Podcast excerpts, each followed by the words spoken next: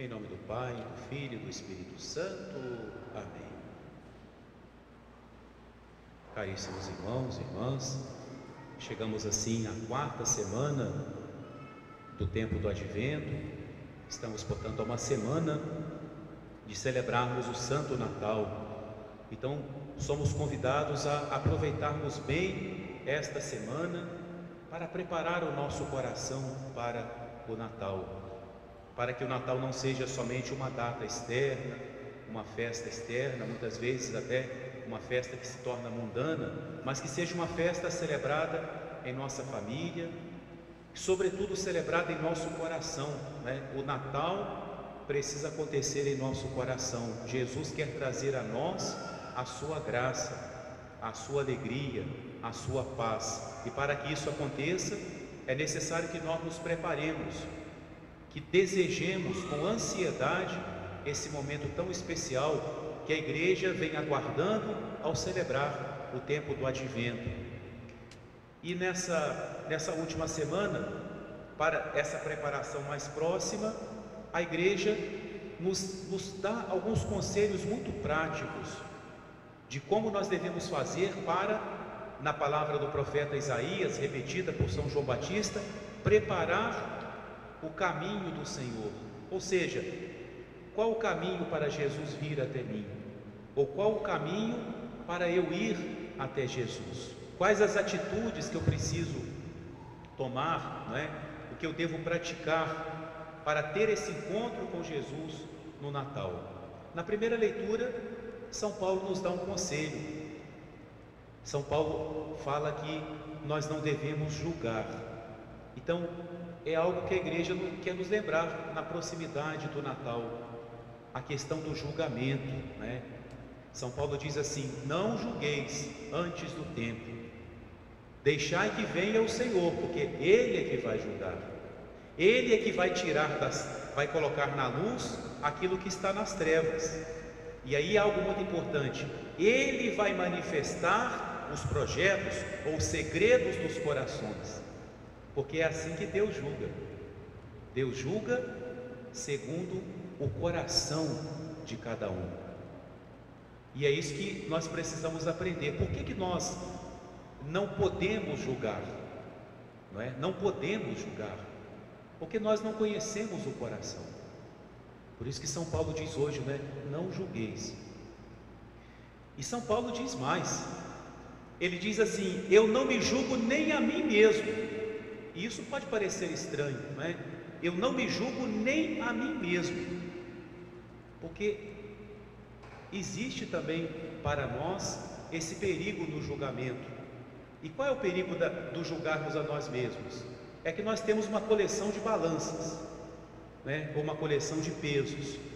Para julgar o próximo, eu tenho um peso bem pesado. Quando é para julgar a mim mesmo, eu coloco ali uma peninha, né, aquelas balanças antigas que fazia aquele contrapeso. Para julgar os meus amigos, eu julgo de uma forma. Para julgar uma pessoa de que eu não gosto, eu tenho um peso especial, né? Às vezes até para julgar os meus superiores, que é alguém que eu não posso julgar mais ainda, eu tenho também um peso. Então São Paulo fala: não julgueis, não julgueis antes do tempo. Né? E esse não julgar a nós mesmos é porque nós, São Paulo vai completar ao dizer: quem me julga é o Senhor. E aí é o correto. Não sei se, se já pararam para fazer essa reflexão que ao começar a missa, o Salmo 42 começa com essas palavras, né? Que são palavras muito fortes. Yudicame, Deus.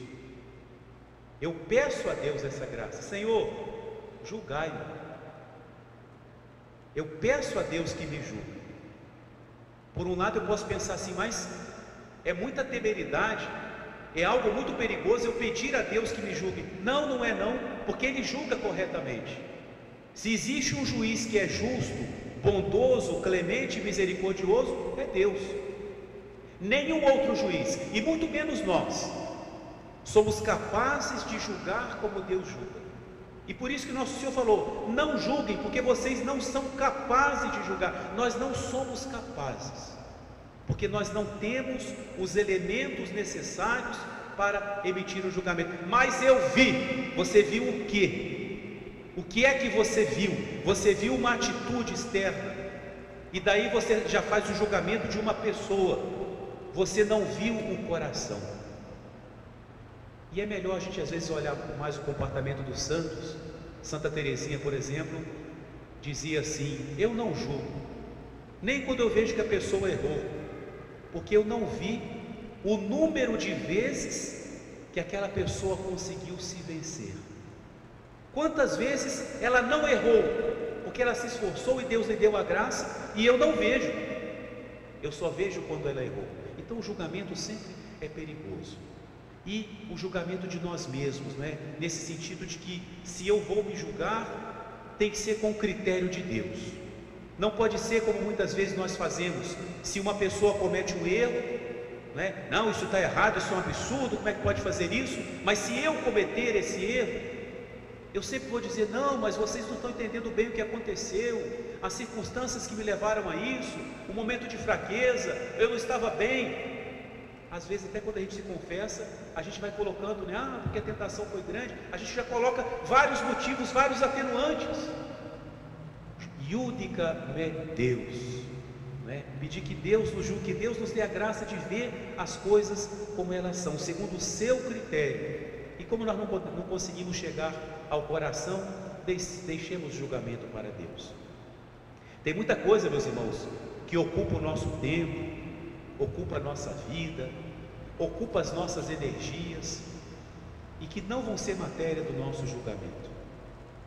Quando chegarmos lá no dia do nosso julgamento, há muitas coisas com as quais nós nos ocupamos aqui, emitindo juízos e gastando o nosso precioso tempo, e não vão estar nas perguntas que nosso Senhor vai nos fazer.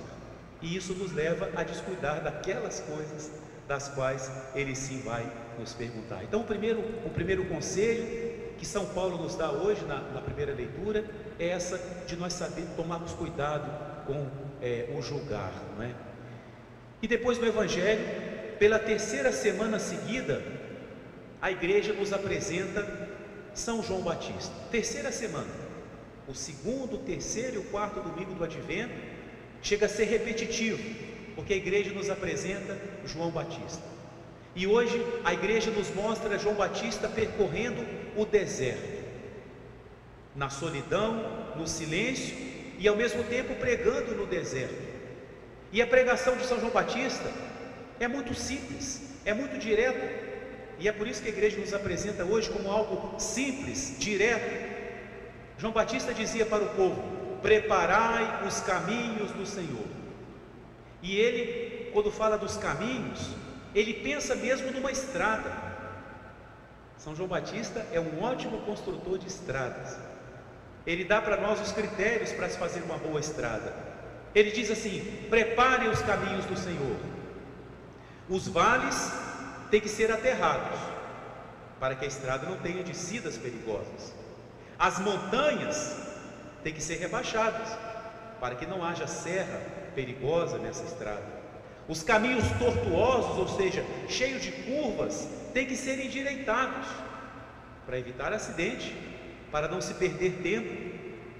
E os caminhos ásperos, ou seja, os caminhos esburacados ou cheios de ondulações, também têm que ser aplainados. Vejam que, que rodovia perfeita, não é? Não tem descidas perigosas, não tem subidas íngremes, não tem curvas perigosas, e não tem ondulações, é uma estrada reta e direta. Essa é a pregação de João Batista. Claro que tudo isso é uma, é uma figura, é uma parábola. E o que é que João Batista quer dizer para nós com essas comparações? Primeiramente, ele fala: os vales têm que ser aterrados.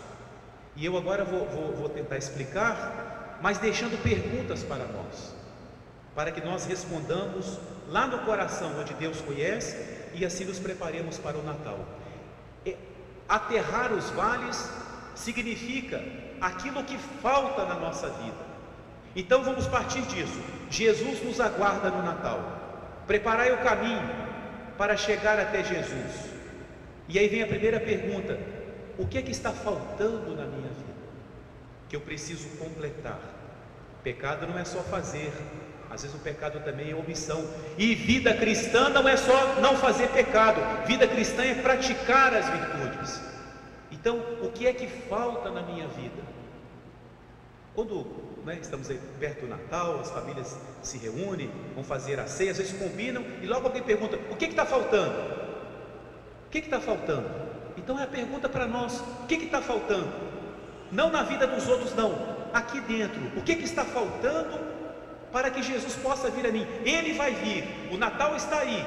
Própria este vamos rezar a semana inteira. O Senhor está perto, mas para que ele chegue até mim, o que é que está faltando?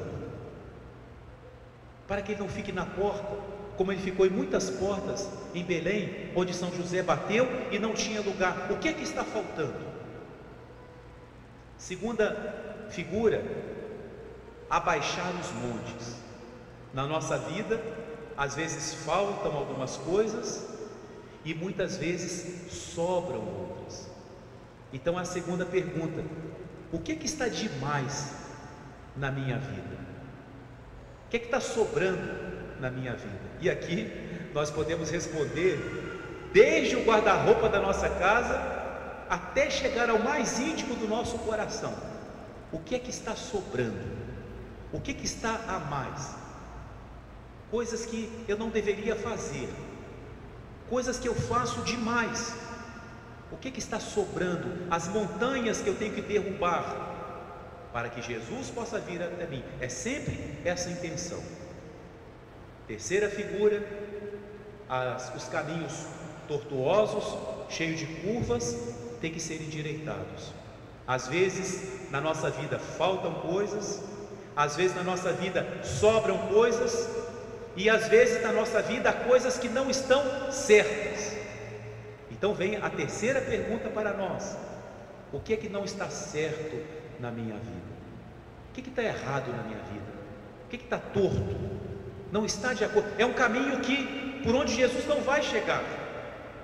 O que, é que está errado na minha vida? Preparai os caminhos do Senhor. E finalmente, os caminhos ásperos, né, com muitas ondulações, têm que ser aplainados. Talvez você fale assim, Padre, olhando para o meu coração, graças a Deus, eu não vejo nenhuma montanha que eu tenho que derrubar. Já derrubei as montanhas que eu tinha que derrubar na minha vida. Olhando para o meu coração, eu não vejo vales que eu tenha que encher. Graças a Deus eu tenho procurado viver a minha vida cristã. Eu não vejo assim coisas que estão muito erradas na minha vida. Graças a Deus, parabéns, continue assim, siga em frente. Mas às vezes há pequenas ondulações. Né? Já viu quando a gente pega aí uma estrada e ela tem aquelas ondulações que também são perigosas.